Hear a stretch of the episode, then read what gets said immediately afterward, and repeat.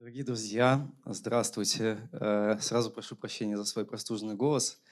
А, меня зовут Александр Бакин, я заместитель руководителя отдела образовательных программ. И сегодня начну со вчера. А, вчера мы открыли замечательную выставку. Если кто-то из вас это пропустил, э, в атриуме, в аудитории Freedom, буквально вот внизу, мы открыли выставку «Спасители». Э, эта выставка посвящена праведникам мира, тем людям, которые помогали спасать евреев на оккупационных территориях. Э, и вчера на церемонии, торжественной церемонии открытия э, ее вела Алла Гервер, наш сегодняшний гость. А сегодня у нас есть возможность наконец-то пообщаться с ней не как с модератором, а как с писателем, общественным деятелем, просто живым человеком, действительно. И э, я просто с большой гордостью и радостью передаю ей слово. Прошу вас ее поприветствовать. А где ты был мой чай? Я кому-то дала его в руки, и он исчез. Дорогие друзья, я буду то садиться, то стоять. Но сначала из уважения к вам я все-таки встану. Просто я сегодня, во-первых, полдня я была на выставке Ельцина. Потом мы ездили к мемориалу и там тоже ходили. В общем, такой день очень наполненный. Я хочу начать, я все думала, с чего я начну, потому что тема вот моя встреча с вами. Поэтому потом, наверное, главное это будут вопросы. Но тем не менее, я хочу начать с того, чем был сегодня мой день, а именно выставка Ельцина. Я уже говорила сегодня, давала интервью, не побоюсь повториться, что я очень волновалась. Я боялась, потому что это, это время, это мое время. Я была внутри этого времени. Я была в команде Егора Гайдара. Я несколько раз встречалась с Борисом Николаевичем. Я... Ой, сейчас я выключу.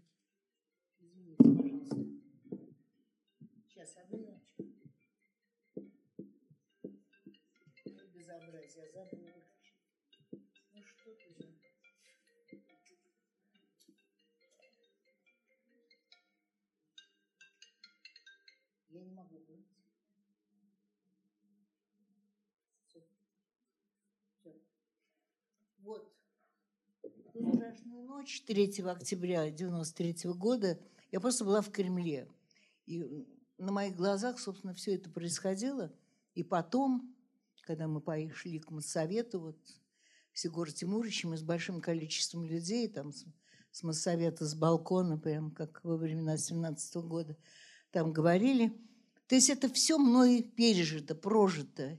И надежды, и какие-то разочарования, и ужас перед чеченской войной, и упреки, и наоборот восхищение.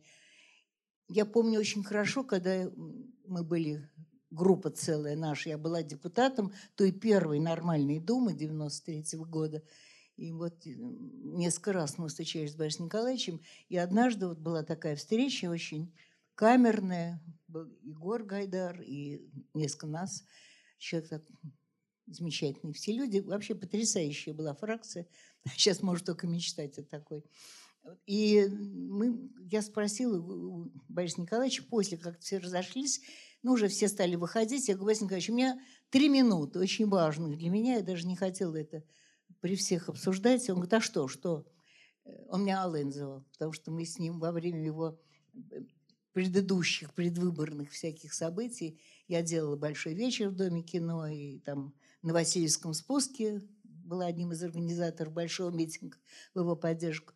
Он говорит, а что? Я говорю, у меня точное ощущение, я просто это знаю, я имею много сообщений. Я уже была тогда вот в этом центре Холокоста.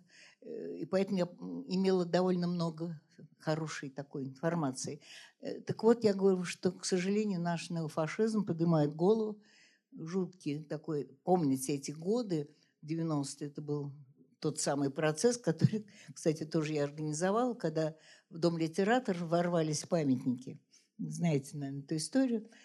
Но после этого я чувствовала, что это набирает. Хоть и Асташвили был осужден, но все-таки вот эти антисемитские волны, я не говорю о всяких угрозах, это неинтересно, они сейчас есть. Но тогда было очень это сильно. Я говорю, по-моему, вот идет такая новая волна антисемитизма неофашизма. Он стукнул вот так вот ладонью по столу, как сейчас, по-моему, сказал, никогда. Кто видел Ельцин, то можете себе представить. Я сказала, ну хорошо, будем в это верить. Надо сказать, что он в этом смысле был поразительный человек. Он, в нем не было ни капли никакого такого тупого национализма. Он не проповедовал это совершенно. Был, наверное, человеком верующим, не знаю, я этого не знаю. На эту тему каких-то не было разговоров. Но, может, он к этому пришел, это можно тоже понять. И вот сегодня, пройдя этот музей, пройдя музей, я была невероятно благодарна, была, есть и буду создателем этого музея за честность, прежде всего. Он, конечно, замечательно придуман, продуман. Он интересный с точки зрения дизайна, архитектуры. Он всем дней творения – это замечательное такое решение, очень интересное. И все это меня очень как-то порадовал. Но больше всего, что, что для меня было важно, это дотошность. Дотошность материалов, дотошность документов. Эти вот архивы бесконечные. Если бы тут быть по-настоящему, то нужно, наверное, месяц. И каждый день приходить, смотреть, изучать, думать, в чем-то спорить с Борисом Николаевичем как-то. А что-то наоборот понимаешь, что да-да, это только вот так и надо было делать. Потому что я очень хорошо помню, был такой, приехала Хиллари Клинтон, это был 98 год, за два года до того, как Борис Николаевич ушел. И она собрала женщин. Ну, ей там сказали. И вот я там была. Там Челпан Хаматова была. Ну, нас было 12 человек, короче говоря. И была Наина Иосифовна. Вот я этот день не забуду никогда. Наина Иосифовна сказала тост. Произнесла, простите, тост. Жалко, что он нигде не был записан, да и я не записала, но в памяти моей главное, о чем она сказала, безусловно, осталось навсегда. Она говорила вещи, которые мы все понимали, но никогда вслух не говорили. Она говорила, как трудно Борису Николаевичу, бывшему комсомольцу, бывшему члену партии, ломать себя – из того, кем он был и чему был предан, во что верил, он был идейным человеком. Он был идейным членом партии, идейным комсомольцем. Ему надо было ломать себя, потому что нельзя было ломать страну, которая через все это тоже прошла. И тоже была заражена этой идеей, этим безумием. Чисто уже это стало почти наследственным каким-то. Это, это какие-то это все еще была советская страна, хотя она уже была не советская, уже Горбачев многое что сделал. И тут об этом тоже есть. Я бы сделала больше, но, предположим, хорошо. Хорошо, что это есть, потому что первые шаги, первую свободу, Берлинская стена и прочее, все это, знаете, я не буду говорить. Но она сказала, как ему трудно. Вот его бессонные ночи, его вспышки, его сердце и многое другое, о чем вы понимаете. Все это потому, что у него была все время страшная ломка. Он ломал страну, но чтобы сломать эту страну советскую, это чудовищный режим. И самое главное, это состояние людей, это их подкорка, это их принадлежность внутренняя к тому, в чем они жили, в чем жили их, если они дети такие, ну, уже подросшее поколение, так это семья, это папа, мама, дедушки, бабушки. Вот все это ломать и превращать вот эту страну в демократическую, европейскую, прежде всего, нужно было сломать себя. И она об этом так говорила, что, вы знаете, Клинтонша, как я ее называла, она стояла, плакала, мы все плакали. Это было так искренне, так так честно, так никто никогда, мы все это понимали, все всегда это понимали, что это Борис Николаевич прошел вот все то. И вот сейчас он должен стать во главе демократической европейской страны. Мне очень понравилось, сколько здесь материала о его контактах с миром, чего сейчас нет абсолютно. Мы сейчас все окружены врагами, вообще одни на земле. И вот то, что он к этому вел себя прежде всего, а потом и нас всех, это, конечно, это великое дело. Ну, конечно, не хватило сил.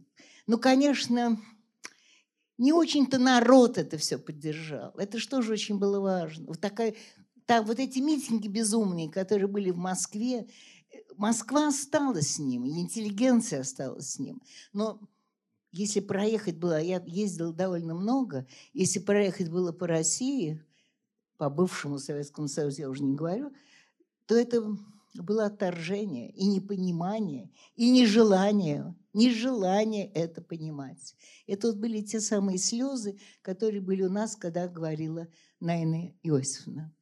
И подумайте, когда начались реформы, он поддержал молодого Гайдара, поддержал эту молодую команду, еще толком не понимая вообще, что это не на один день, не на один год и не на два. Это долго, это 5-6 лет, чтобы реформы стали работать. Не просто так на прилавках появились товары, что важно было.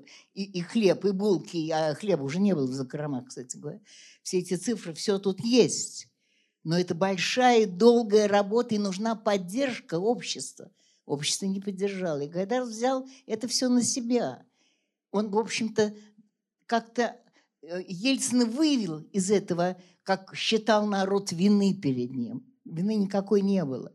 Была тяжелая, трудная реформа, как говорил мне Егор Тимурович.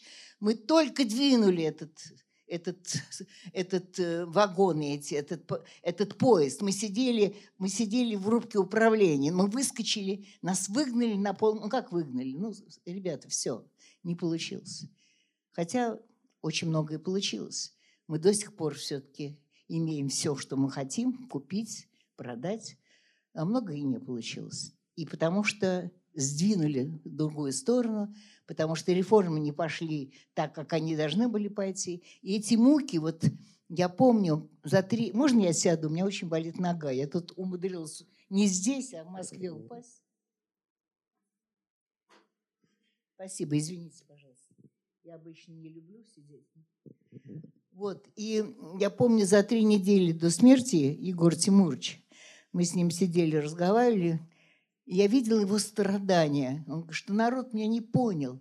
Не понял, и меня проклинают. И, и вы знаете, если их знать, если быть близко к ним, тем, которые искренне, не, не ради денег, не ради доходов, не ради вообще какой-то там славы, а ради... Вот Гайдар всего себя выкладывал и был, в общем, довольно бедным человеком. У него была дача и одна машина, и все.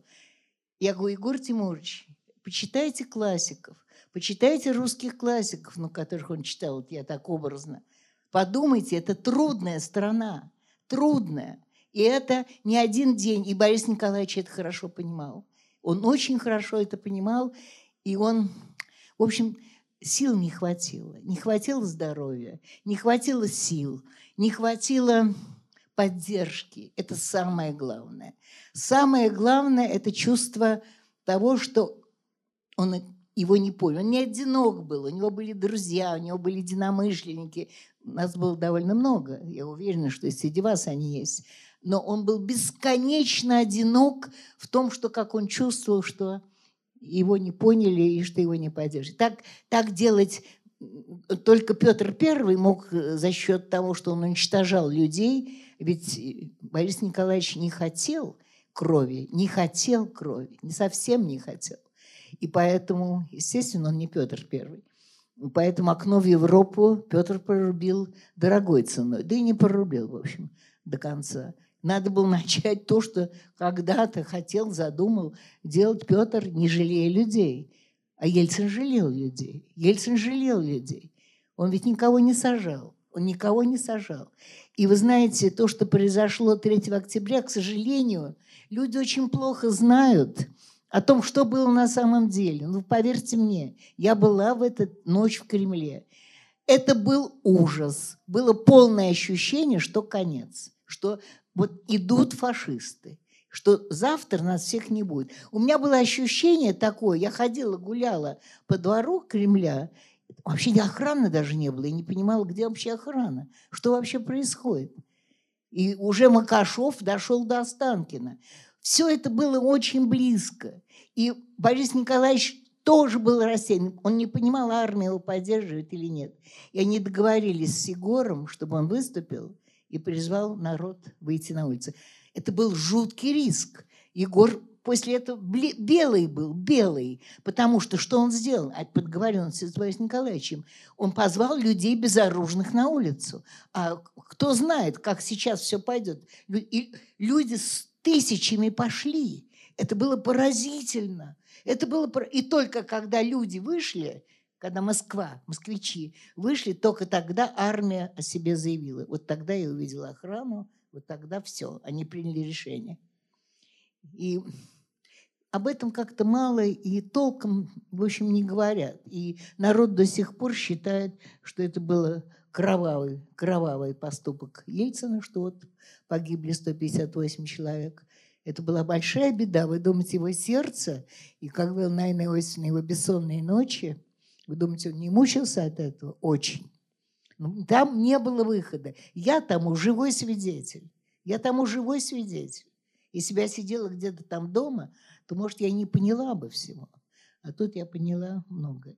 И это есть здесь. Есть, все это есть. Если внимательно смотреть и думать, как оно все это было, то все это поразительный музей. Это может быть остров демократии сейчас на всей территории нашей страны.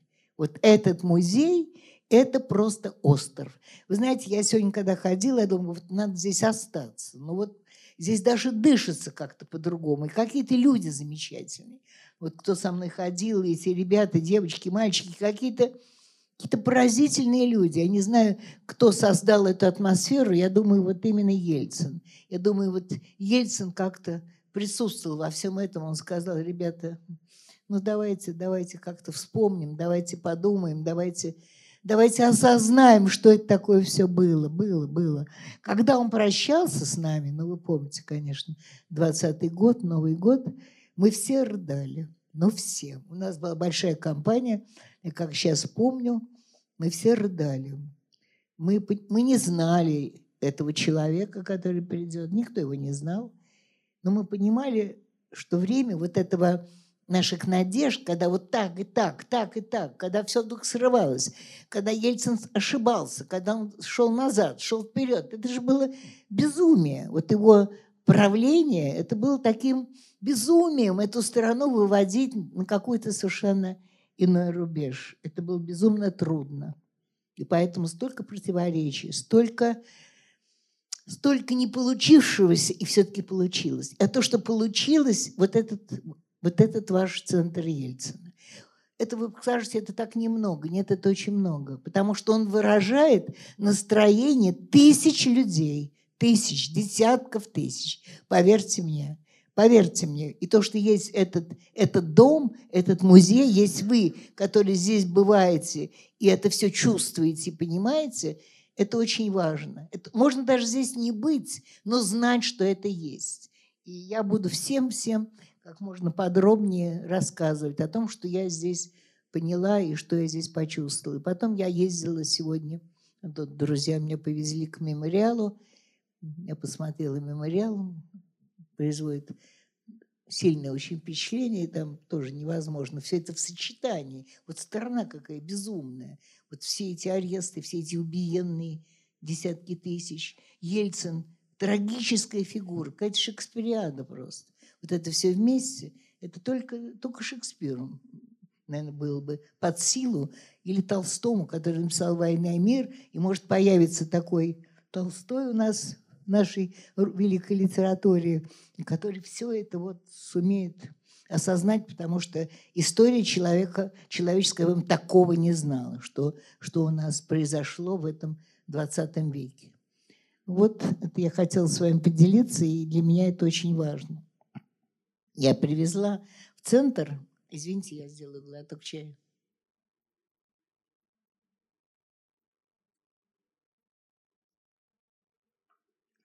Я привезла в центр свою последнюю книжку. Она называется очень странно. Жизнь была прекрасная.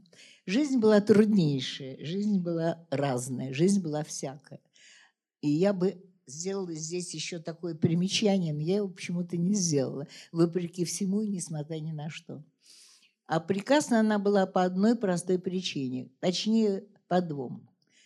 Во-первых, мне очень повезло, я родилась у замечательных людей, у моих мамы и папы, моих родителей, с сложнейшей, с труднейшей биографией, но это была семья любви.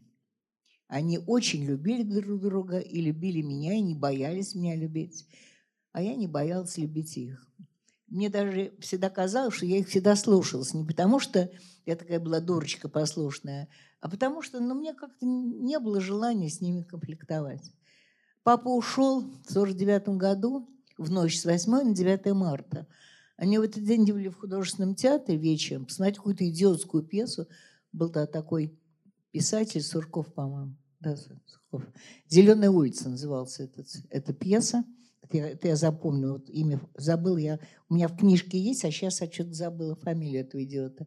И они зашли в «Националь», где всегда продавались вкуснейшие пирожные, в кафе «Националь». Пришли, у нас комната была 18 метров, я, мама, бабушка и папа.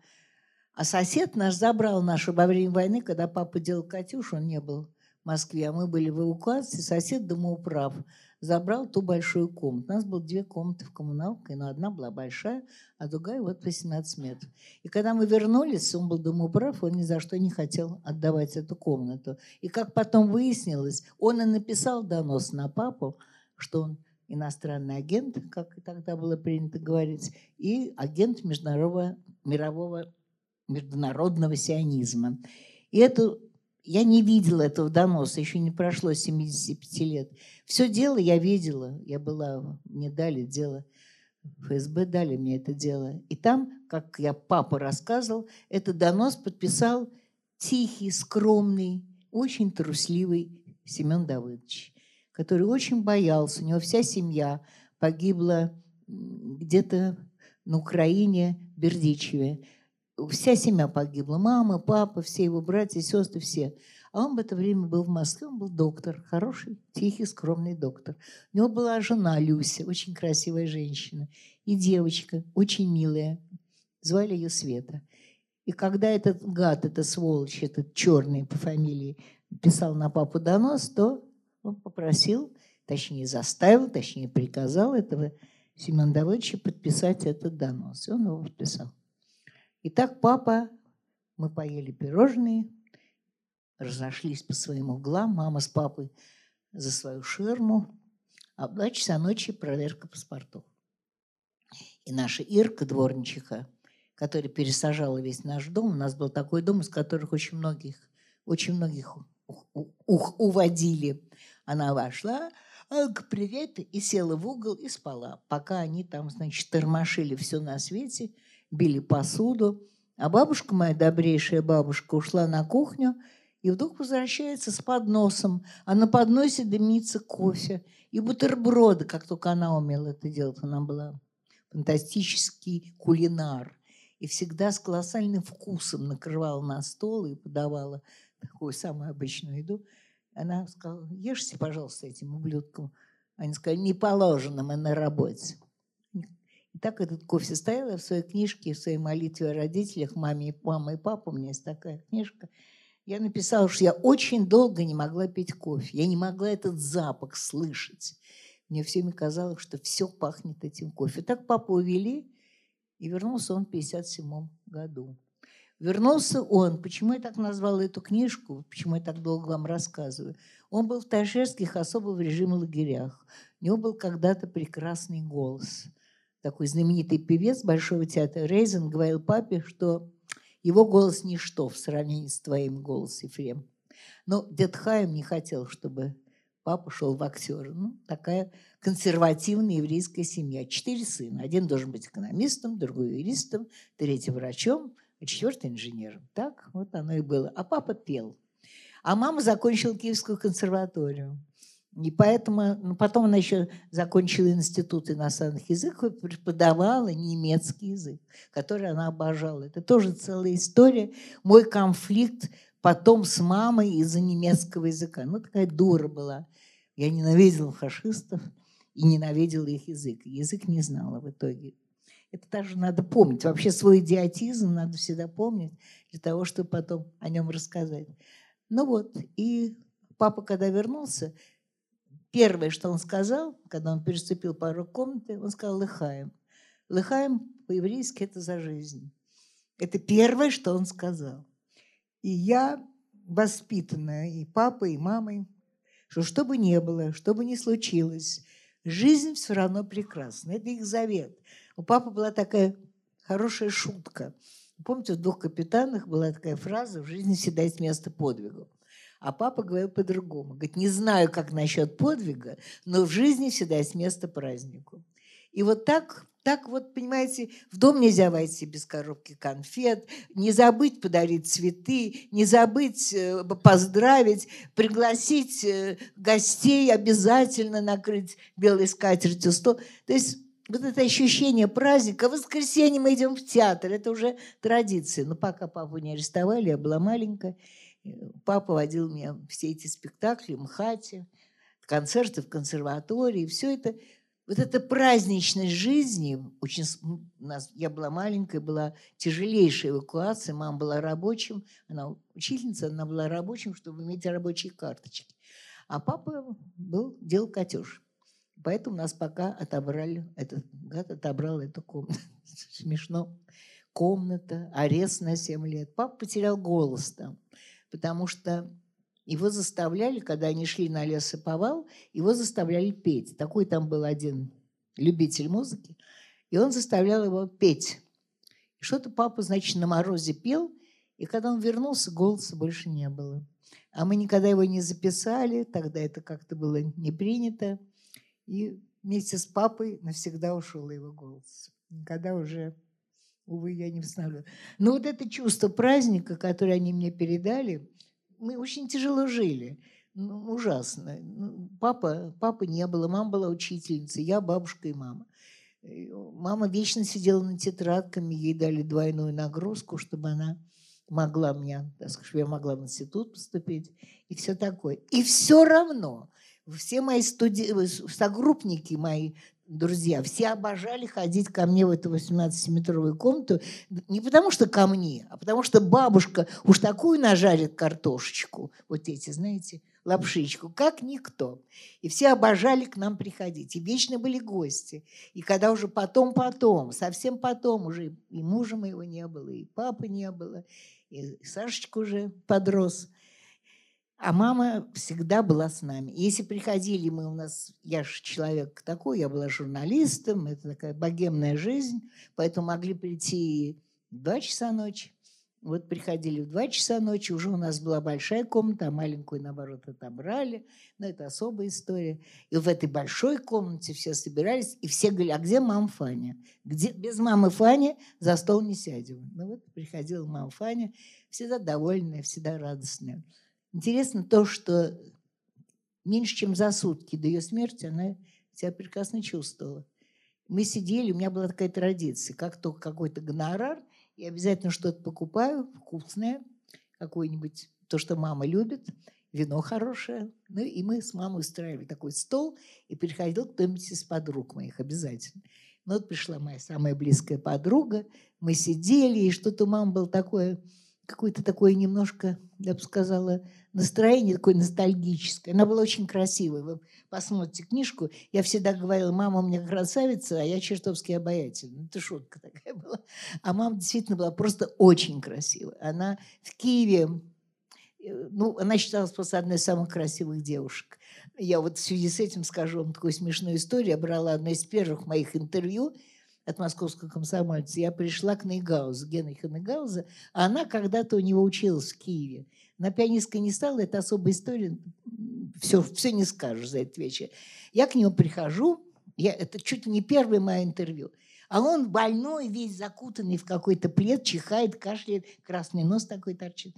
Я ему беру у него интервью. Все хорошо, все хорошо. Он говорит, а почему вы этого знаете? А почему вы Гутмана знаете? А почему вы Гиллиса знаете? Откуда их все знаете?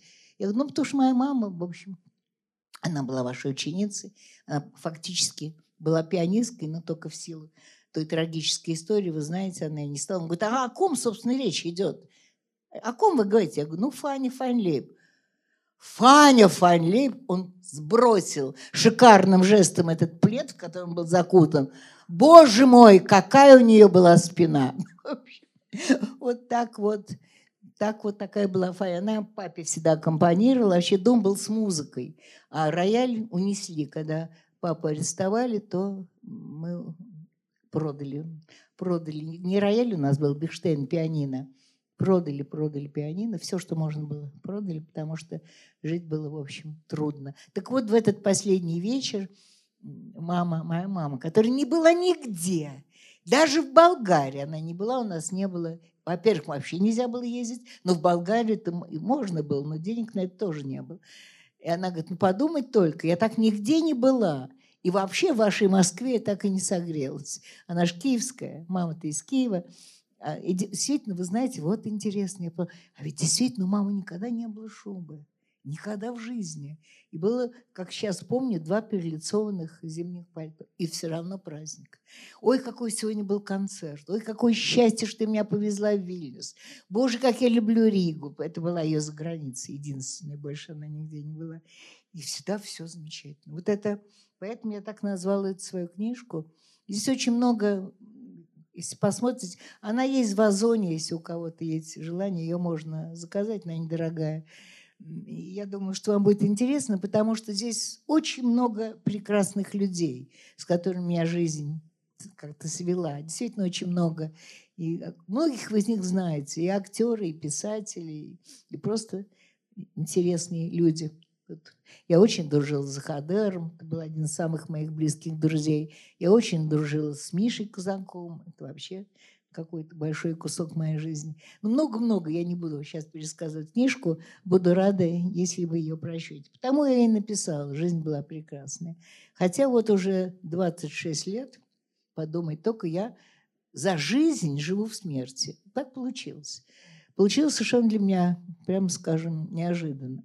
Потому что я начинала, я закончила юридический институт, но это был уже факультет. То есть в университет меня не приняли. Я пошла на журналистику, у меня уже были свои статьи, мне было 17 лет, на меня уже напечатал и московский комсомолец, еще там пошла на журналистику. Прихожу, сидит такая милейшая девушка, секретарша. Я ей, значит, даю свое заявление, анкету. Она ты что, спятила? Я говорю, что? Что такое? Почему? Почему ты так со мной разговариваешь? Ну ты подумай, ты куда идешь? Я, как куда? На, на факультет журналистики университета. Ты что, дура? Ты потеряешь время. Тогда даже нельзя было, вы знаете, на несколько, как сейчас, вот только в одно место и все. Я говорю, почему я потеряю время? Ты посмотри, вот моя книга, ну она моя ровесница почти. Ты посмотри, сколько у меня уже статей. Ты же еврейка, идиотка, кто тебя примет? Я вдруг поняла, что я еврейка, и что меня никто не примет. Я это знала всегда, что я еврейка. Но я еврей, как папа сказал, когда меня однажды дразнили, маленькую совсем. Я пришла домой и плачу. Он, что ты плачешь? Я говорю, меня дразнили. А как тебя дразнили? Еврейка, еврейка. Он мне говорит, это они думают, что они тебя дразнили, а ты еврейка. Это так же прекрасно, как быть грузинкой, русской, армянкой. Я на всю жизнь запомнила эту интонацию. Как он сказал, а ты еврейка. И вот с тех пор, да, я еврейка. Ну и что? А ты что, не знаешь политики партии? Да, я хорошо знала политику партии, потому что уже папа еще не вернулся к тому моменту, так что я политику партии хорошо знала. Я пошла в институт юридический блистательный. Все те, кого не приняли в университет, были там. Это был институт, не факультет блестя. Вот все, кого вы знаете, Аграновский, Ваксберг, э, Борин, ну, блистательная команда, тех, кто стал потом журналистами, ну, кого там только не было. Но на последнем курсе этот институт, вот эти сволочи получили, евреи, в конце концов, стал факультетом университета. Таким образом я закончила университет, чего они совершенно, естественно, не желали и не хотели. Ну вот я как-то очень быстро немножко поработала, э, чуть-чуть поработала юристом, но потому что я уже писала, у нас была газета замечательная, вы здесь просчете, ой, какая газета, такая наша стеная газета, советский юрист она называлась, но мы там играли как могли. Это было совершенно замечательные люди, талантливые ребята. Бог мне, так сказать, дал таких изумительных под жизни спутников, самых разных. На самых разных этапах моей жизни мне очень везло на друзей. На друзей по работе, по жизни, по любви. Ну, ну как-то вот везло. Вот везло и все. Ну, поэтому жизнь была прекрасна. а было все на свете. И без работы я была долго, и мужа очень рано похоронила, совсем рано. Он в 38 лет умер, у него был рак лимфатических желез. И долго-долго и тяжело жила, пытаясь, так сказать, вырастить нормально сына и довольна. Сын – это мой главный проект моей жизни. Теперь у меня и двое внуков, все, все, все, все. Но все время все это было, все было нелегко. Но у меня никогда, опять почему книжка так называется, это папа. Это, конечно, папа и мама, но даже больше папа. У меня никогда не было чувства трагедии. Ну, нет денег. Ну, вот я имею в виду чисто вот это. Ну, нет денег, ну и черт с ним. Ну, нет, ну как-нибудь, ну ничего, как-нибудь проживем. У меня не было никогда чувства никаких комплексов, никакой ущемленности, что вот, ах, бедный я несчастный. Никогда. Я работал, я рано попала в журнал «Юность», рано стала печататься в литературке. Все это гроши по деньгам. А когда осталась без работы, я уже много писала о кино, работала в советском экране, меня оттуда выгнали – за то, что я слишком хвалила плохого режиссера Эсселиани, наш новый редактор там сказал. Говорю, главный редактор киножурнала говорит о том, что плохой режиссер Эсселиани, я не знаю, как после этого... А это был последний год жизни Брежнева. И он говорит, у меня такое ощущение, Алла Ефремовна, что вы вообще плохо читаете статьи товарища Брежнева. Я говорю, я должна вас огорчить очень. Вы держите себя в руках, я сейчас вас очень огорчу. Я их вообще никогда не читала. Говорит, пишите, пожалуйста, заявление, я к этому готов. Но так смех смехом, а я стала совершенно без работы, никуда не брали. В общем, в общем было тяжело. Было тяжело. В общем, много каких-то было таких, например, я очень, ну, я Мишу вообще очень любила, Казакова, а Покровские ворота, я думаю, все любят, да? Я написала, ну, просто честное слово, по-моему, одна из лучших моих статей. Советская культура написала хвалебную, ну, какой хвалебную, ну, просто восторженную статью. Но написала то, ради чего Миша и сделал эту, этот фильм о свободе, о жажде свободы, о том, что перестаньте нас мучить, дайте жить, дайте жить. И ну, я там это все как-то по-своему написала. И на меня нажаловались куда-то там наверху, и меня перестали печатать. Ну вот не печатают, и все, запретили мне. И много таких у меня было случаев, к сожалению, эпизодов в жизни, когда где-то меня перес... или выгоняли с какой-то... Вот Егор Яковлев создал замечательный журнал, журналист, такой был прекрасное место советской печати. И нас целую команду во главе с ним в один день выкинули. Мы остались на улице. И тут я совершенно растерялась, потому что меня нигде не печатали. И, и мама, и Сашенька – еще, еще школьник, еще школьник, еще, еще девятый класс, мама еще жива, еще год она была жива. И я вдруг заболеваю той же болезнью, как, от какой я как бы умер мой муж. Но у меня была доброкачественная лимфа, лимфогранулематоз доброкачественный. А я несколько месяцев, это, если кто знает, это жуткое заболевание, температура 40, вообще умираешь, а потом живешь, умираешь, живешь, умираешь. И, и денег никаких, и мама уже на пенсии, в общем, это был ужас. И как же я в итоге попал в кино? Это будет опять из истории «Жизнь прекрасна». У меня была подруга, только вам я это расскажу, тут все собрались в центре Ельцин, может быть откровенный. У меня была очень такая хорошая, близкая подруга. Анна была любовницей заместителя директора студии Горького. И вот однажды ночью, как она мне сказала, она сказала своему вот другу, или завтра ты берешь Аллу на работу, или мы с тобой расходимся. А он был в нее безумно влюблен, там такая была. И что вы думаете? Что вы думаете? На завтра меня берут на студию, я никогда в кино не была. Кроме того, что я любила кино, обожала, но я, я была журналистом, я много очень писала, как сейчас все смеются, статьи на моральные темы недавно у меня был день рождения, и Мария Красовская говорит, Алина статьи на моральные темы, они были абсолютно аморальны.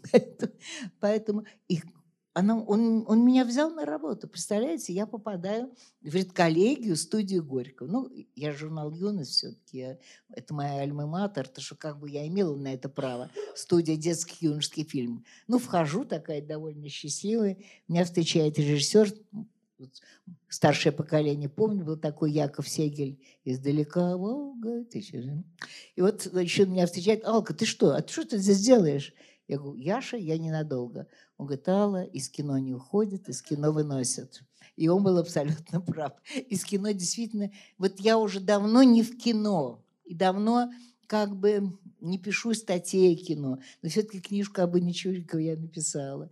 И с кино, конечно, это мой крест, но в хорошем смысле слова крест. Я там была три года, но за эти три года я сделала хорошие вещи. Во-первых, я редактор, я придумала, и вместе с Борисом Васильевым на него на даче за рюмкой водки все это, так сказать, сочиняли фильм «Офицеры». Это был мой первый фильм, где я была редактором. Ну, я не знаю, стал бы я сейчас редактором этого фильма. Ну, просто Борис Васильев был потрясающий человек. И с ним работать было одно удовольствие. Там второй был еще соавтор Попорт, но в основном Боря. И вот я помню очень хорошо, как мы сидим, у него дача такая чудная была, и Зоя, его жена, Зоя здесь тихий, вот отсюда. И э, я говорю, Боря, нужно какую-то фразу, чтобы она так пошла в народ. Потому что фильм такой – Фильм такой про хороших ребят, про сложные отношения. Ну вот нужна какая-то фраза. Он у папы, говорит, моего была такая фраза. Есть такая профессия, Родину защищать. И вот эта фраза стала действительно крылатой. Вот так вот, я сейчас помню даже этот день, когда мы с ним сидели. Потом у меня был мой фильм «Усатый нянь», может, такой, знаете, тоже был довольно популярный фильм. Мои друзья Мишель Невецлер – мы с ними ля-ля-маля-поля, и вот придумали этот самый усатый фильм. Вообще я студии Горького э, очень за много благодарна. Вот за то, что вот то, что написал на своей книжке, у нее подарил Гриша Горин, нашей дорогой 50-процентнице. Что это значит? Это значит, что всех моих, я с ними заключал договор на сценарии, Гриша Горин, Вася Аксенов, э, Серафеевым не получилось, э, Боря Захадер, Люба Кабон. Ну, в общем, хорошие люди, которые все нуждались, всех плохо печатали. Такое еще было время. И, но когда приходил сценарий, я могла выписать 50%. Это было в моих руках, это было большое дело. И я довольно многим вот эти 50% выписывала. Ну, не многим, но нескольким, нескольким они мне очень за это долгие, долгое время были благодарны. Третий фильм был мой «Земля до востребования» Вени Дормана, тоже хорошая была картина. Ну, все уже, уже я себя еще, ну, ну, уже хватит. Я стала писать о кино, естественно, потому что уже, уже было пора. И меня допустил на свои съемки, чего он никогда не делал, но это благодаря нашему общему другу Саше Мишарину, который написал сценарий «Зеркало» для Тарковского. У меня допустил Андрей на свои съемки. Я написала свою первую статью о Тарковском в предчувствии фильма – и, ну, была очень хорошая статья, ее советский экран напечатал, и меня взяли туда на работу. Тут такие были времена, уже можно было вот так вот написать статью и попасть на работу в советский экран. А там была тоже потрясающая команда, пока там был очень хороший редактор, он, к сожалению, умер, и пришла вот эта сволочь Орлов такой жуткая, который мне сказал, что я плохо читаю. Но все-таки пять лет я там проработала.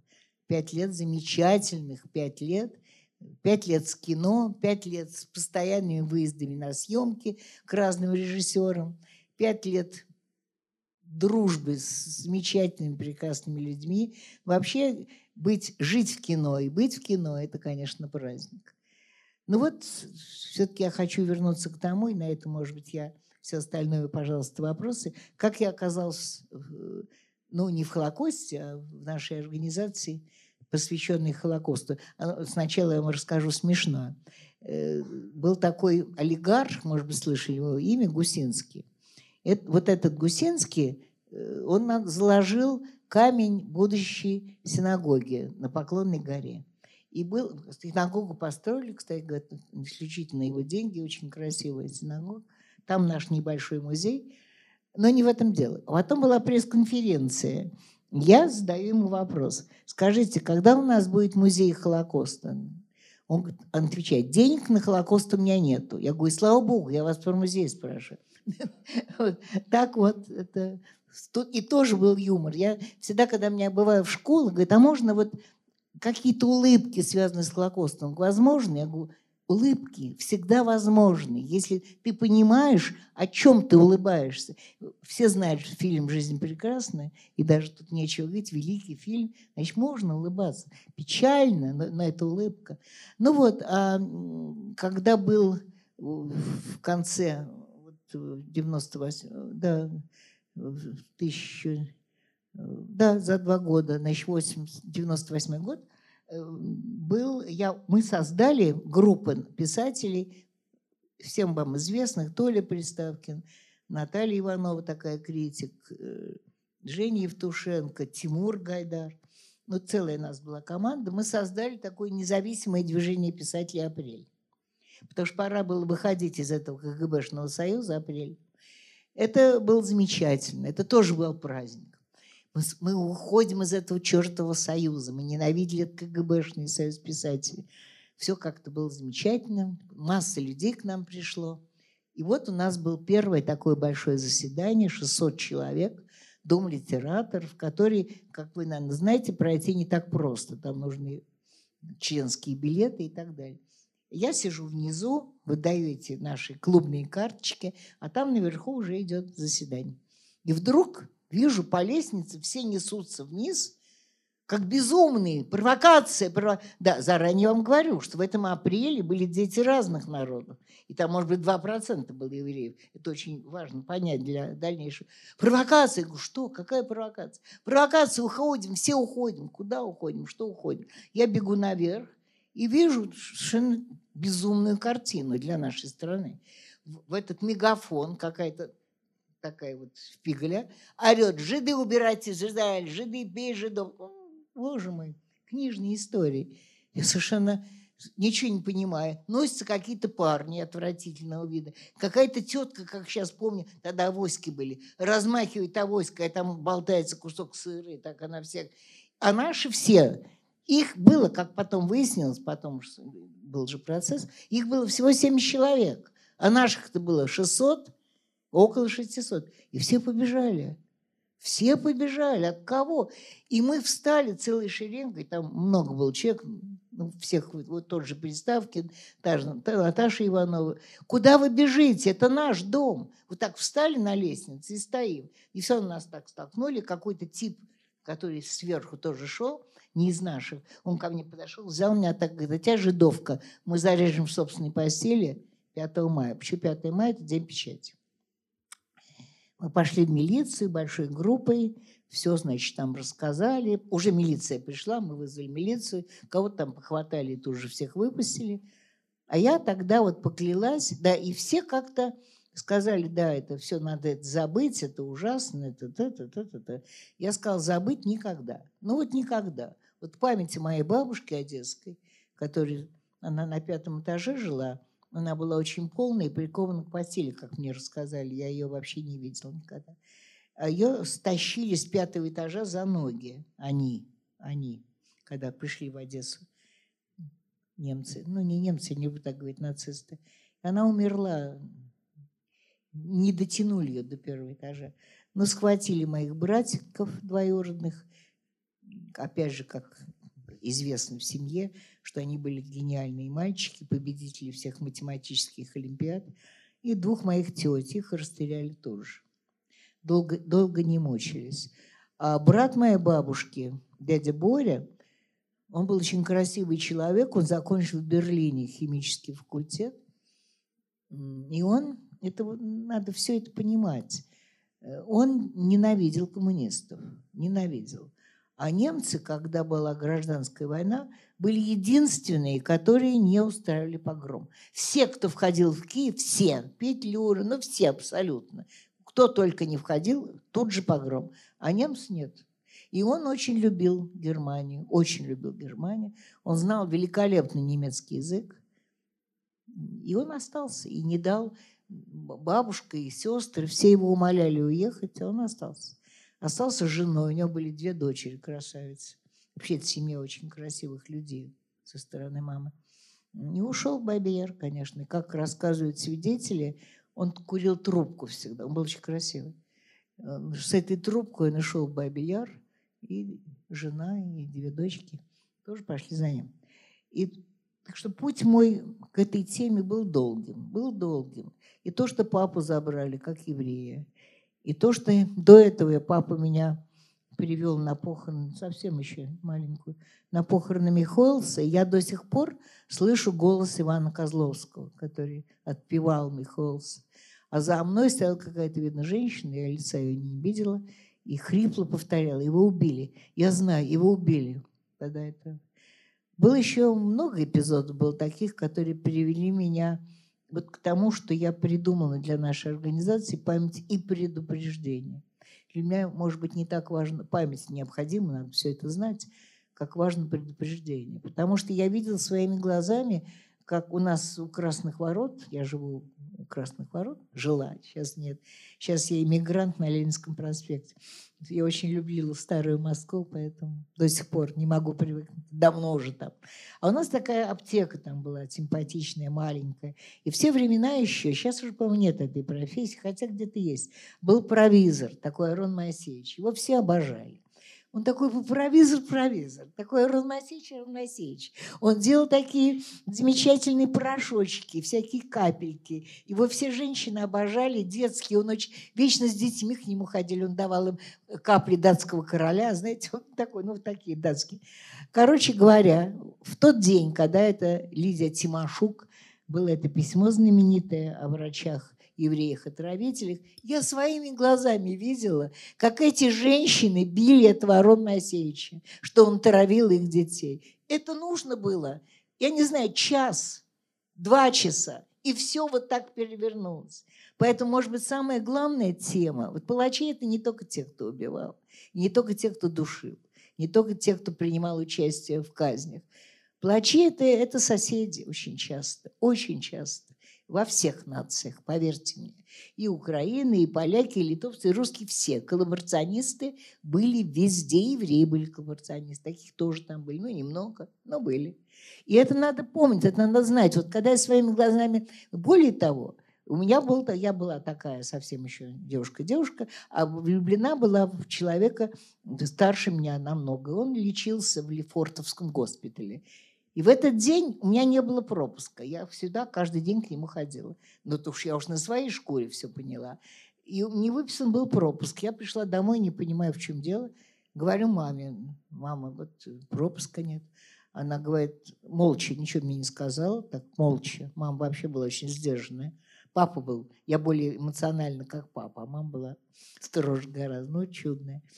И, а вечером он мне звонит. Я говорю, а чем, чем дело? Где, где, почему пропуска не было? Он говорит, ты что, не поняла? Это был как разговор секретарши в университете. Я говорю, нет, я не поняла. А что? Ну как ты не поняла? Ну я не мог, чтобы ты в этот день вошла ко мне в палату. Я его больше в жизни не видела. И, ну, ну, ну, вы понимаете, до какой степени это все? Он русский был парень, хороший парень, хороший парень. Ну, и вот и поэтому, когда был процесс, который я все-таки добилась, это тоже целая длинная история, процесс над Сташвили был, я вместе с Игорем Минуткой, Минутка такой замечательный, я подчеркиваю, русский писатель, потому что не потому, что он писал по-русски, мы все пишем по-русски, он был абсолютно такой русский человек, верующий. Он ходил, единственный, кто ходил со мной по всем инстанциям, чтобы добиться, что был процесс. И процесс был. И вот когда тогда Михаил Яковлевич Гефтер и Илья Альтман, историк, предложили мне, давайте создадим вот этот центр научно-просветительный Холокост, потом он стал фондом. Я сказал, да, я с вами. И вот прошло 26 лет, ну вот я по-прежнему там. Вот спасибо вам. А теперь любые вопросы. Спасибо.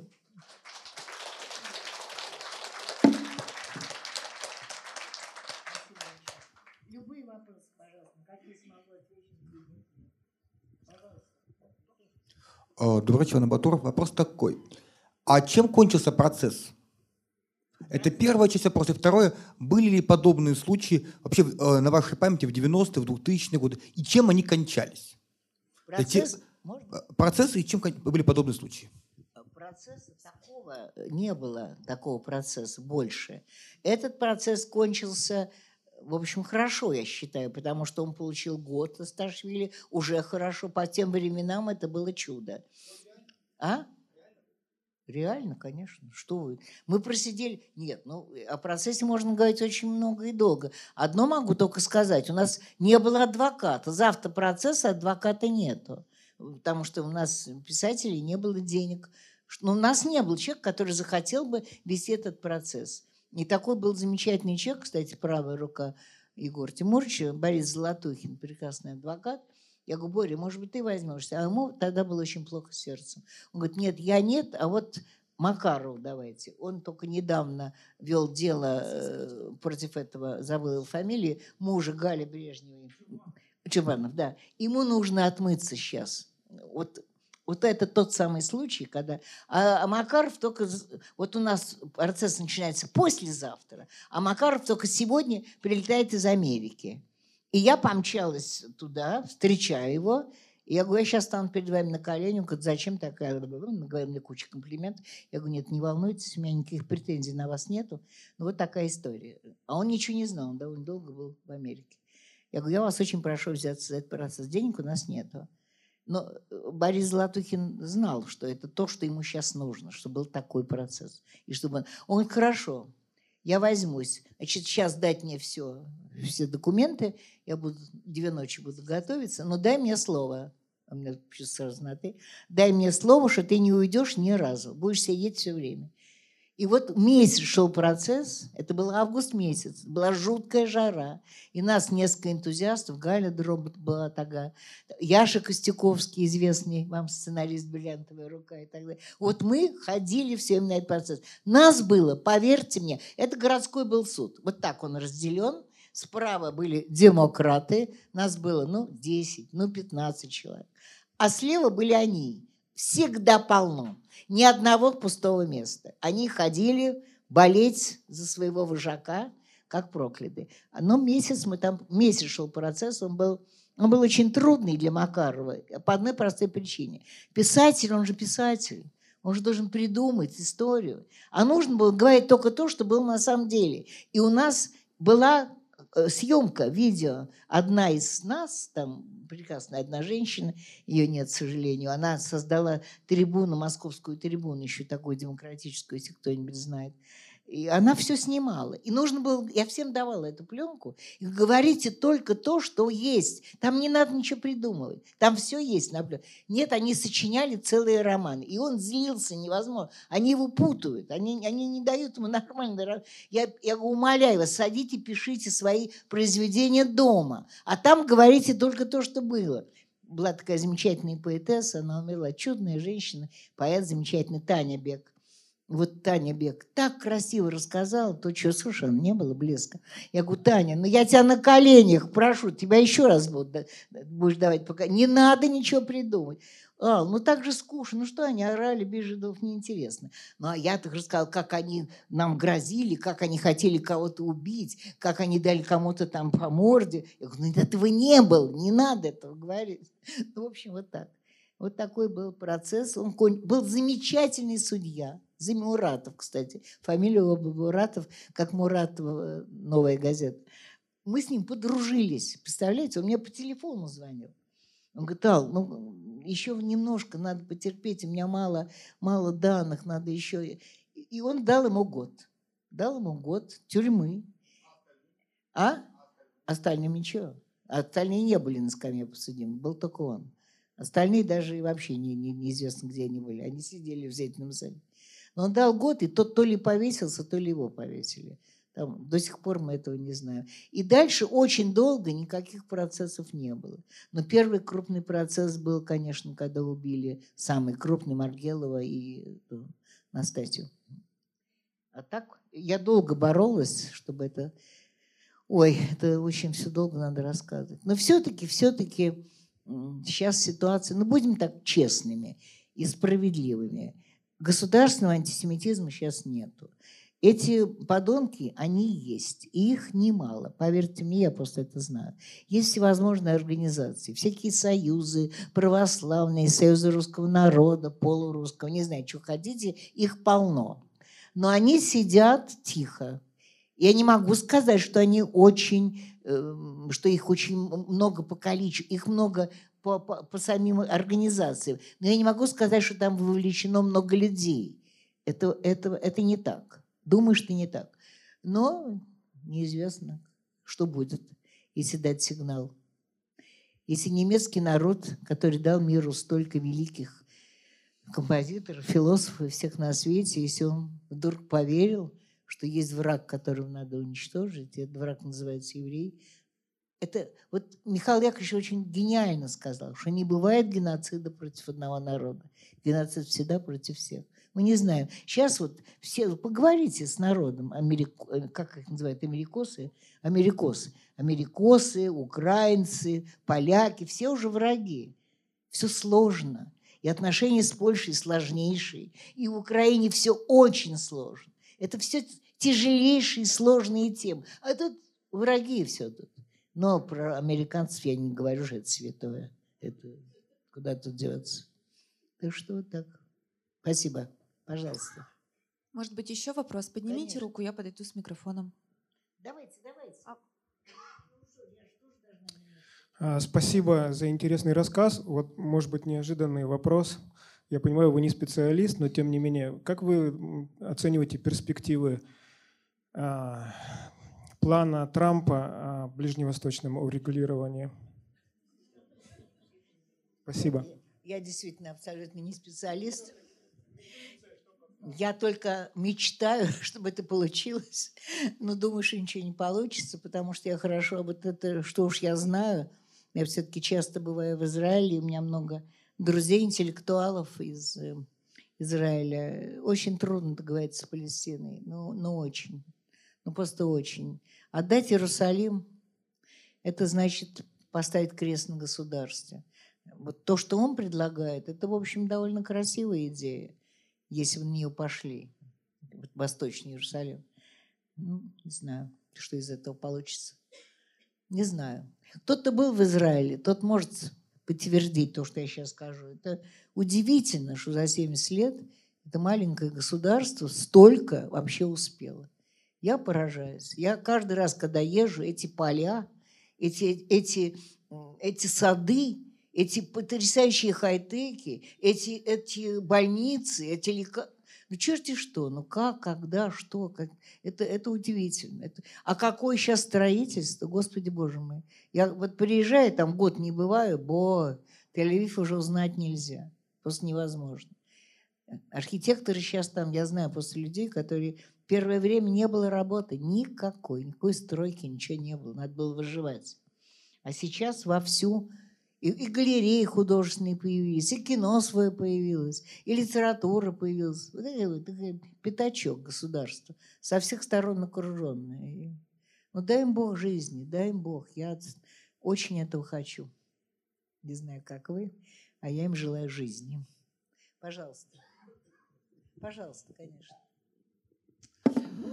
У меня вот, знаете, какой вопрос? Вот вы, ну, э, много пережили, там, советская власть не особо была благосклонна к вашей семье. Но вот у меня вопрос такой, вот э, большевики путем там террора, насилия взяли власть, и, собственно, потом началась гражданская война и так далее, то есть подчиняли себе население очень долго. Но не то чтобы долго, а просто вот э, кровавые, в общем-то, события были. Но все-таки они выстроили государство. Ну, пусть оно продержалось немного, но оно все-таки было мощным. С ним считались, как-то уважали. Да и народ, собственно говоря, тоже любил страну и гордился, что он э, из Советского Союза. Но почему э, нынешние реформаторы затеяли реформы, собственно говоря, народ бросили э, вот в тоже в такое состояние, какое было, э, когда большевики захватывали власть. То есть народ страдал, народ просто выживал. Вот. Ну и дальше и ничего не получилось.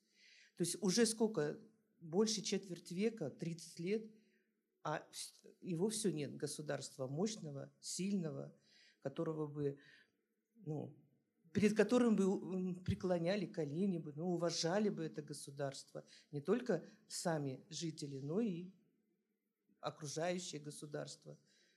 Хочу сказать вам, начну с конца. Это может быть самый сложный вопрос, который, на который надо было бы делать просто отдельную встречу, потому что это действительно вопрос сложный для того, кто ее задает. Его задает справедливый, и он требует очень спокойного и такого ответственного анализа. Поэтому я, может быть, как-нибудь, я надеюсь, я еще приеду, и мы даже такую сделаем тему, что все это было и, и что такое есть сегодня.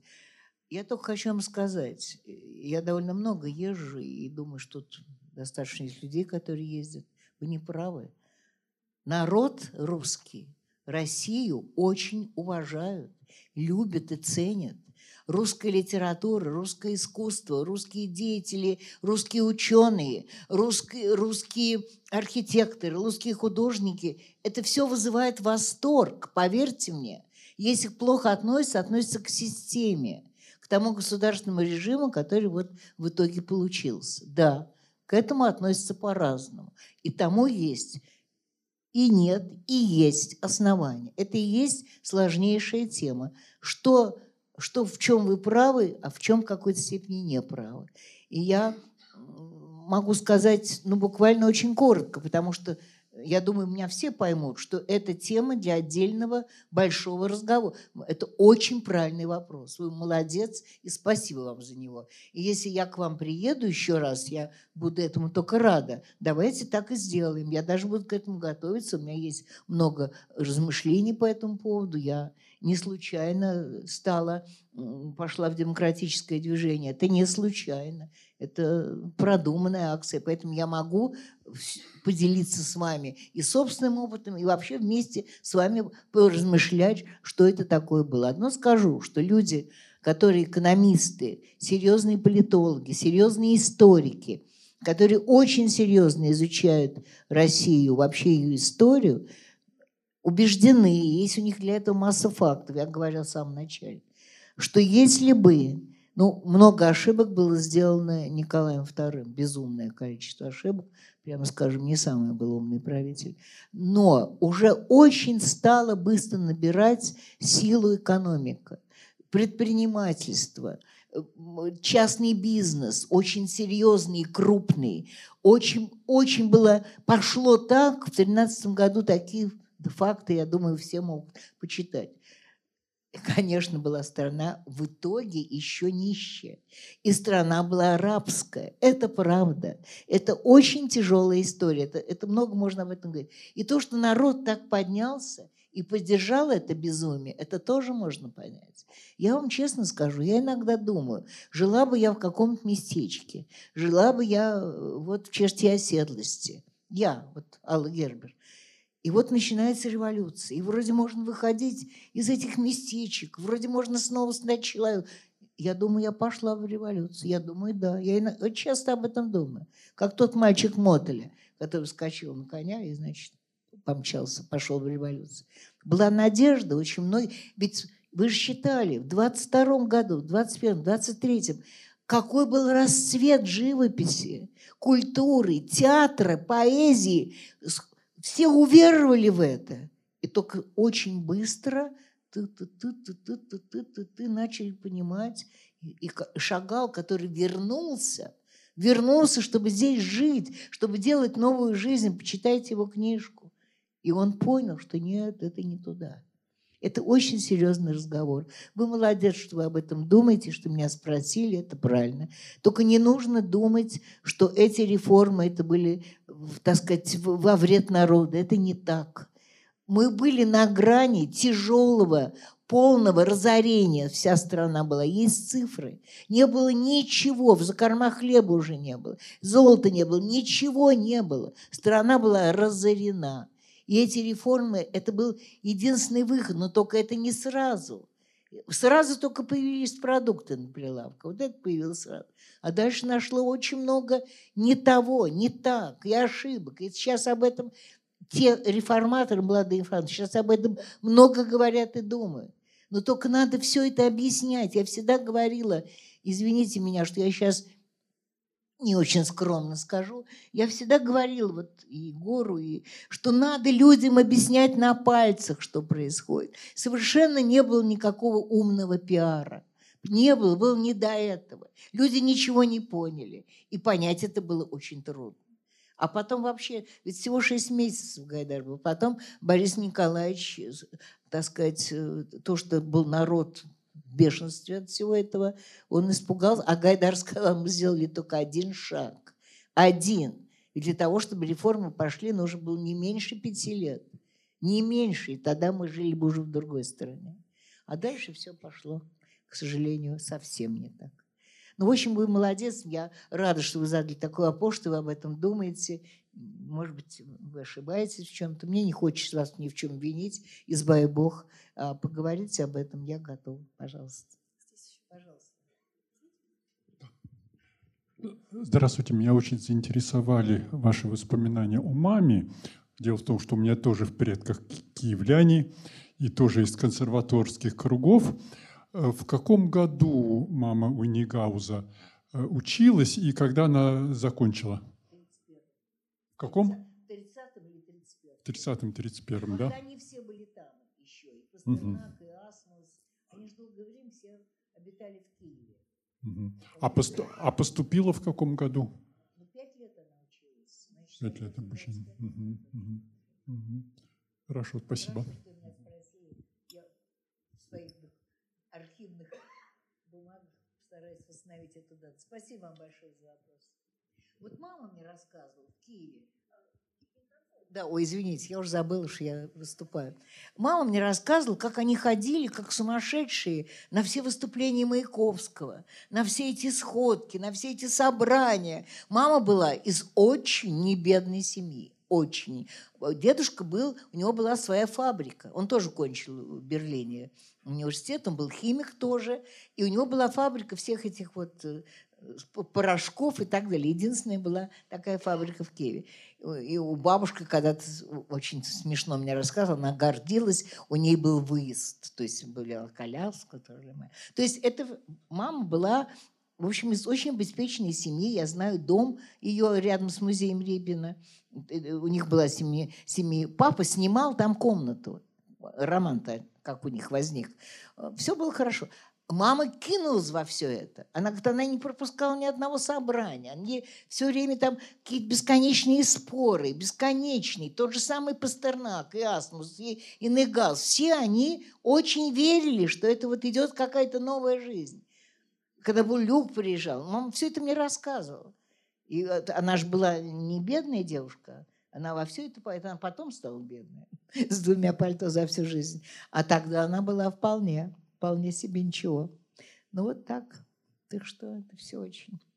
Действительно, ведь было какое-то прям такое воодушевление, да, в начале, если почитать всех тех, кто вот в 20-е годы. Поразительно просто.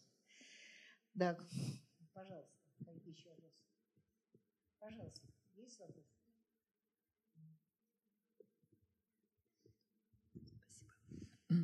Алла Ефремовна, я прочитала в анонсе к этой встрече имя Елены Тришиной. А Вы не могли бы сказать, какая связь с книгой Очень этого большая. имени? Очень большая. Лена Тришина, журналистка. Ой, да что ж такое-то, я забываю. Лена Тришина, журналистка, очень хорошая. Кстати, сейчас вышла ею собранная прекрасная книжка о Мише Казакове. У нас будет 6 числа, если вы были бы в Москве, у нас будет большой вечер в Доме литераторов, презентация этой книжки, там и мои воспоминания о Мише. Мы с Леной разговаривали, разговаривали. Я рассказывала, ну как вам сейчас, какие-то всякие эпизоды из своей жизни. Говорит, давай книжку сделаем. Мы посидим, вот что мы все разговариваем?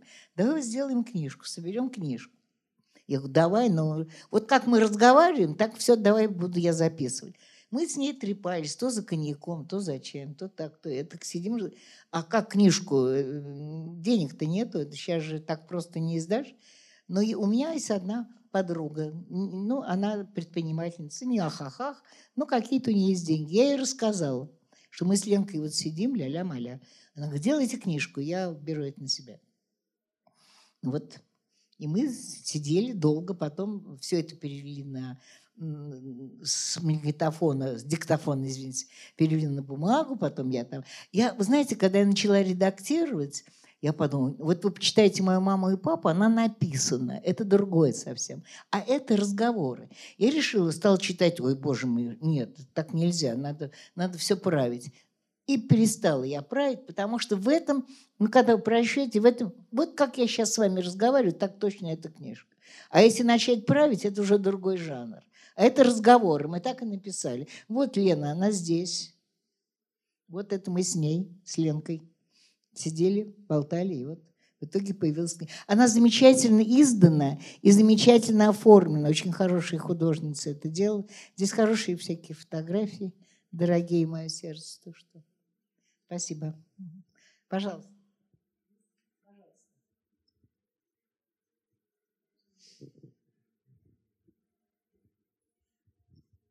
Здравствуйте, скажите, пожалуйста, у вас есть какое-то личное отношение к Мариете Чудакове? Э, И знаете ли вы что-нибудь об ее общественной деятельности? Мое личное отношение самое уважительное, самое восторженное. Меня был потрясающий муж, который написал великую книгу. Ой, я вдруг забыла. И тени. Как она называется? Чудакова книжка. Как? Ложится он гланцами, совершенно верно. Но нет, она честнейший человек. Она была, кстати, все время в нашей вот этой команде гайдаровской. Выступала всегда, ездила. Она умница большая.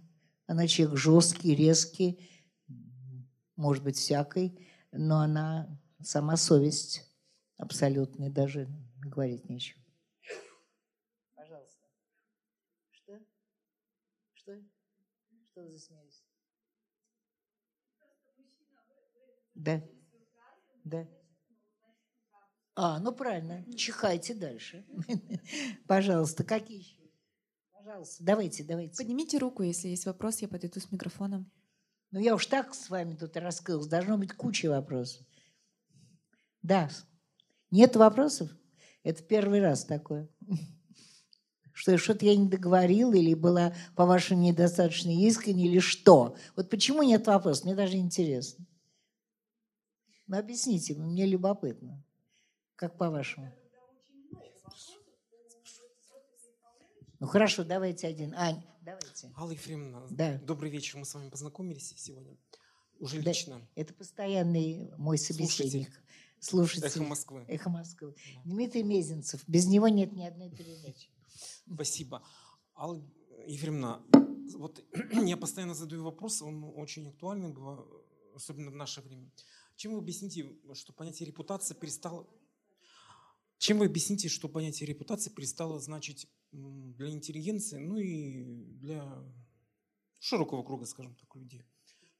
Понятие репутация перестало быть ну, чем-то каким-то священным, что-то, чтобы держались за нее, чтобы как-то Понятие репутации. Понятие, а понятие репутации. Вопрос. Что она для вас значит и почему она обесценилась в последнее время? Почему институт репутации перестает работать? Тут есть один кадр замечательный во время одного митинга в музее. Я там была на этом митинге и слышала это своими ушами, когда выступала Елена Боннер и говорила о том, как опасно быдло, которое хочет только колбасы и больше ее ничего не интересует. Если вы видели фильм Звягинцева «Елена», видели, наверное, да? Фильм, по-моему, самый лучший его фильм, на мой взгляд. Ну, а кино это вообще можно говорить, другая тема. Но там финал, там фантастический финал, когда сидят вот эти, это семейка, сидит на балконе, это плюют там с балкона, пьют пиво, серые наступают, серые побеждают. Это страшное такое предсказание. Меня это просто поразило, потому что это точно. Это то. Еще когда-то такой был замечательный юморист у нас в юности в журнале Витя Славкин. Была Галка Галкин такая была дело, тоже отдельная, можно говорить, целый вечер об этом. И вот он тогда сказал, это не моя фраза, серый наступает, серый побеждает. Он тогда говорил, вот, вот вы увидите, его нет уже, он умер, что э, это очень опасная лава этой серости. Вот и то, что сказала. Вот мне кажется, что мы проиграли серым, Дима, мы проиграли серым. Мы не смогли из серых сделать не серых, понимаете? Ну, не смогли. Что-то... Во-первых, было долгое время, когда нас не было слышно. Нас не имею в виду интеллигенцию. Э, Когда просто мало кто читал, слышал, думал, когда все было запрещено. Почему вот журнал «Юность», моя альма-матер, э, почему, куда бы я ни приезжала, меня просто растаскивали по домам расскажите, что там в Москве, как там Новый мир, как там юность. Юность и Новый мир сумели захватить миллионы. Миллионы. Это действительно было поразительно. Поразительно. И вы знаете, я никогда этого не забуду. Все свои, это отдельный, может быть, долгий рассказ про все эти мои поездки от юности. Меня называли письмо за дорогу. Я очень много ездила. Очень много. И, и, но все-таки это кто-то слышал, а массы не слышали. Хотя в тот момент, тот момент мне казалось, что за нами много людей. Вот эта безумная популярность того времени, тех фильмов Хуциева, ну так как... Ну, современник же был только в Москве, Таганка была только в Москве, а вот юность, новый мир, действительно, они как-то мне кажется, распространялись. Так я чувствовал, когда я переезжал куда-то. Но все равно, все равно это были ну, сотни, ну, тысячи, но не миллионы. Тиражи были большие, это правда. Тиражи были большие. Но сказать, что они победили серую массу, серая оказалась сильнее. Серая оказалась сильнее. Поэтому реформы не получились. Отступил. И даже Борис Николаевич отступил. Отступил ведь. Отступил, потому что серые, их много, и они опасны. А, у меня такой вопрос. Есть ли в вашей книжке э, что-то о вашем сыне? И спасибо ему за гениальный фильм «Москва», я считаю. Спасибо большое. Вы знаете, я, я очень, честно вам скажу, хорошая мать. Я обожаю своего сына, он меня. Но я такая негодяйка. Я в этой книжке, ну, мне казалось, что это нескромно, что я буду писать о своем сыне, которого я очень люблю, и могу о нем целую книжку написать может, когда-нибудь это еще сделаю. У него действительно замечательный... Вот, вот Сашка, мой сын, Саша Александр Зельдович, это вот такой мой проект. В каком смысле? Я в него всегда очень верила. Он закончил психфак университета, поработал два года, все бросил, очень удачно работал, все бросил, пошел на курсы режиссерские. И с тех пор вот началось. Он хочет делать только то, что он хочет, а на то, что он хочет, денег никогда нету. И это муки. Это муки. Вся его жизнь, и моя вместе с ним, муки. Он делает один фильм 10 лет. Это, это ужасно. Первый его фильм был довольно такой был известный, это фантазии на тему Бабеля, закат фантазии на тему Бабеля. Но это еще были государственные деньги, и тогда это можно было сделать. Уже там была великая музыка Десятникова. И это. А потом, потом много-много-много-много, почти лет семь после этой картины, он, наконец, сделал Москву. Москва действительно, всем просто советую посмотреть. Это такой, это картине уже 20 лет, боже мой. Недавно ее показали как, фильм, как премьеру в фильмах о 90-х в кинотеатре «Октябрь». Ко мне все подходили и сказали, это же, оказывается, премьера – мы, мы думали, это, это премьера, это 20 лет прошло, фильм воспринимают как премьеру. Это поразительно. Но уж а мишень, он, это через 10 лет, это опять предсказание уже такое. Они, эти два фильма они делали Сорокину, сценарий писали вместе. Оба фильма «Мишень» и «Москва». У него есть замечательный фильм «Документальный процесс». Он один раз шел только, тоже с музыкой Десятникова, он гениальный. Он один раз шел по телевизору и больше не шел нигде. Он есть, кстати. Сейчас он есть в интернете. Это фильм, в общем, о двух страшных режимах. О режиме Гитлера и, и том режиме, который мы пережили. Это очень хороший фильм. Он такое количество там переработал всевозможные пленки, таких документальных. Сейчас он весь разворован, потому что он тоже был уже 15 лет назад. Но сейчас он делает тоже очень интересную картину уже по своему сценарию Медея. Но это Медея не та Медея, хотя сюжет Медея, но это сегодняшняя Медея. Картина очень, по-моему, должна быть интересная, а пока нет денег, чтобы ее закончить. Потому что ищем деньги. Вот такая история. Посмотрите и Москву, и мишень, я думаю, что действительно. А вы мишень не видели? Простите, я не знаю, как вас зовут. Я, я видела мишень. Да? А как вам мишень? Да. Сейчас вот все смотрят, опять показывали недавно, говорит, ну, ну с китайцами это просто пророчество. Но все, что сейчас происходит, там все такое, как будто это вообще он сегодня это снял. Ну, вот вы меня заставили говорить так о сыне. Я это делаю с удовольствием, но в книжке я не решился. Спасибо. Ну что, если есть... Давайте еще один вопрос, и тогда будем как-то прощаться.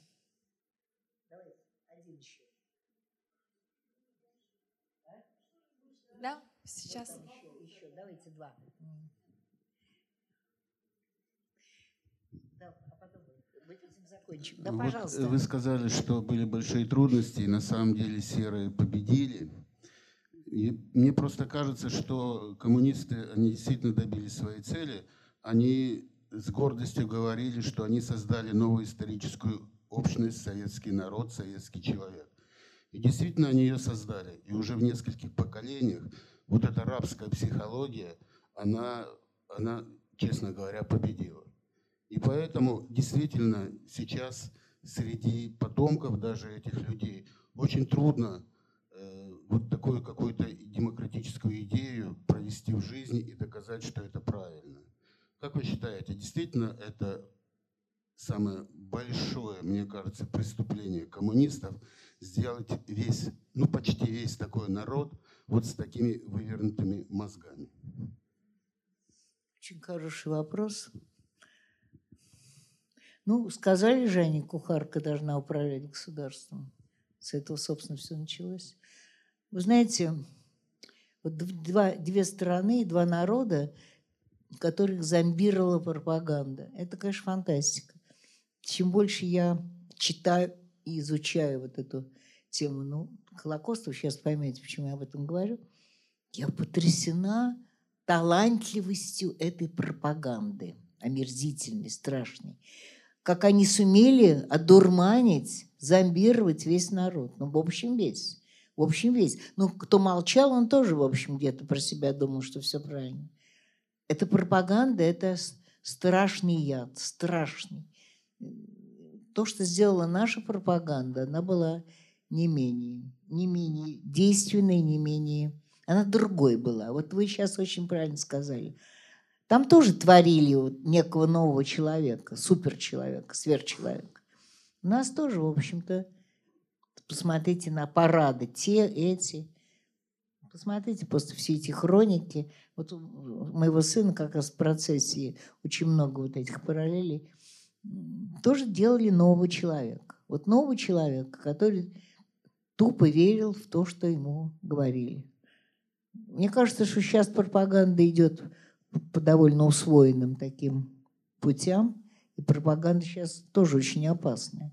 Я знаю людей очень неглупых, совсем не глупых, которые верят всей этой чуши, которые часто вещают, о чем наши каналы. Первый, там, второй. Это все очень опасные вещи, очень опасные, потому что все трудно, все сложно.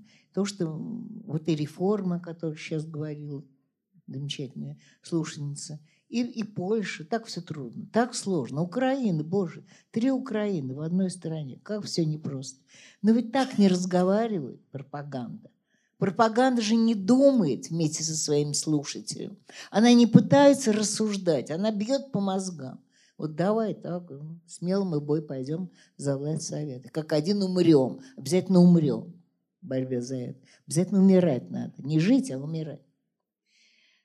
Так что сделан, конечно, определенный тип человеческий.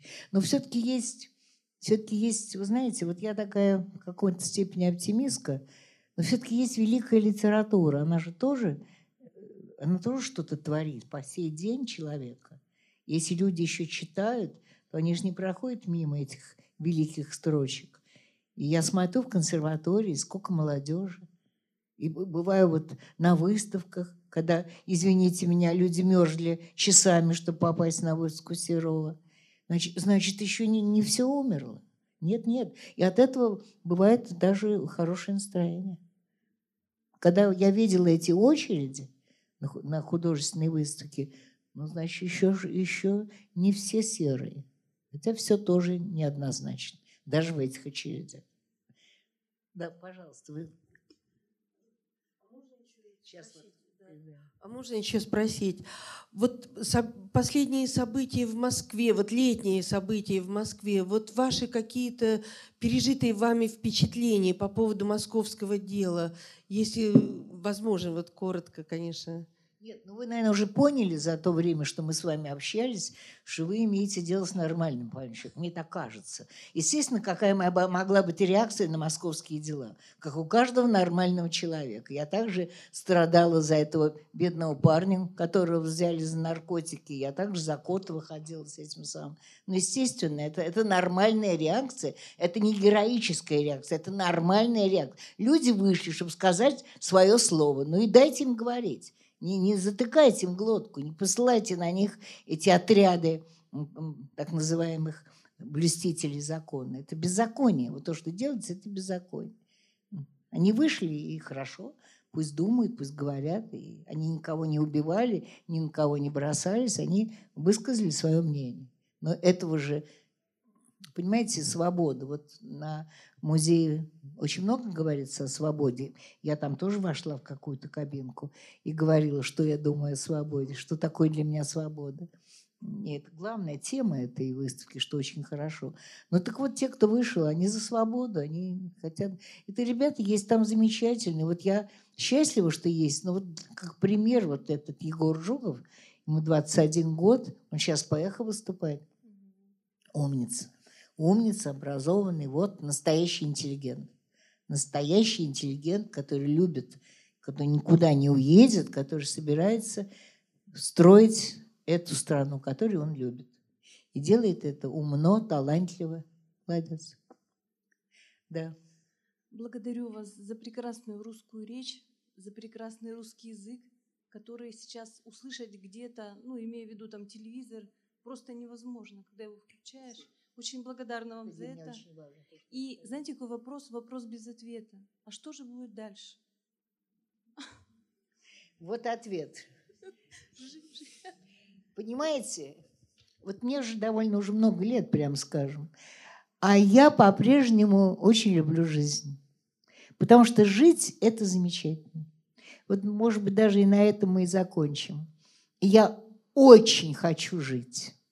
И пусть будут какие-то еще. Понимаете, даже переживания делают жизнь богатой. И даже, даже то, что мы теряем, в какой-то момент это и наше приобретение.